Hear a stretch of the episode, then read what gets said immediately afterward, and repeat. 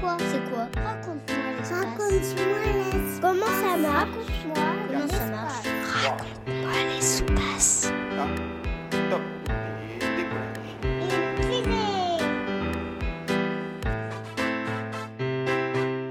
Je m'appelle Virgile et j'aimerais savoir comment le satellite peut avoir autant de données. Je m'appelle euh, Guillaume Ménard-Montan, responsable euh, de l'équipe qui est en charge du centre de calcul du CNES. C'est là où on a une super machine composée de centaines d'ordinateurs qui sont là pour euh, traiter, pour calculer la donnée, pour faire de l'analyse dessus.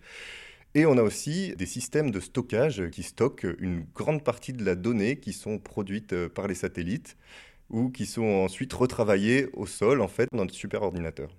Ce qu'il faut bien comprendre, c'est que le satellite n'a pas toutes ces données. Il a tout un tas de capteurs qui vont produire ces données, la générer, mais il n'a pas la capacité à les stocker. Donc régulièrement, ces données, elles sont envoyées au sol dans euh, nos gros centres de traitement, le centre de calcul du CNES par exemple. Maintenant, de quel type de données on parle dans les satellites? En fait, on génère de plus en plus de données, et ça, pas que dans les satellites. On a de plus en plus de capteurs dans nos téléphones, dans nos voitures, euh, même dans nos frigos maintenant qui arrivent, et qui, toute la journée, prennent des températures ou différentes mesures qui vont produire de plus en plus de données. Donc ça, c'est vrai pour les objets de tous les jours, et c'est vrai pour les satellites. Finalement, un satellite, c'est un instrument qui est dans l'espace, mais qui a des capteurs. Ça peut être des appareils photo. Ça peut être des capteurs qui vont prendre la hauteur d'eau des océans. Il y a différents types de satellites qui génèrent de plus en plus de données.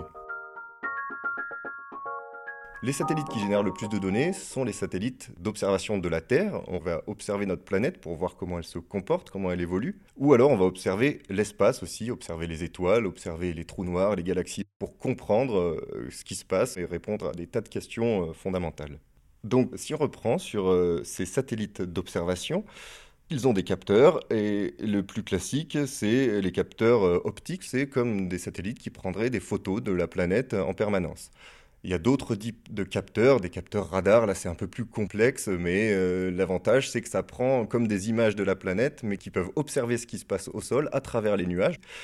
Il y a plein d'autres sortes d'observations de la Terre qui sont utilisées pour la météo, par exemple. On va regarder l'épaisseur des nuages, observer euh, les vents, la quantité de gaz carbonique. Et dans les étoiles, pareil, on a des satellites qui ont des gros télescopes qui vont mesurer des choses très complexes comme la luminosité des étoiles, leur déplacement par rapport à la planète Terre, leur taille euh, et ce qui va permettre de détecter par exemple des exoplanètes. Un satellite, il est envoyé euh, dans l'espace et il va tourner autour de la Terre et en permanence pendant toute sa durée de vie, qui plusieurs années, 5 hein, ans, 6 ans, 10 ans, 15 ans même pour certains, il va continuellement observer des choses. Donc, dans le cas d'un satellite euh, capteur optique, donc de photos, en permanence prendre des images de la planète Terre.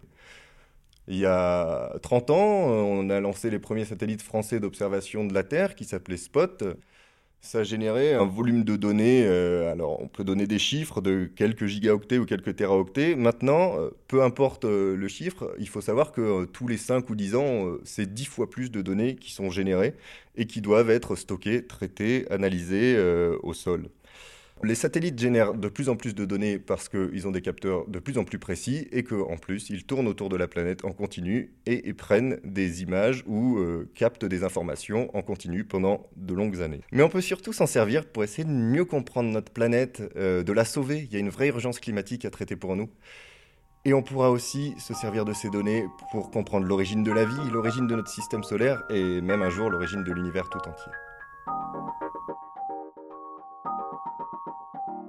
C'était Guillaume Hénard-Bontemps, responsable du centre de calcul du CNES, dans Raconte-moi l'espace, la série de podcasts produite par le CNES qui répond aux questions scientifiques et spatiales des enfants petits et grands.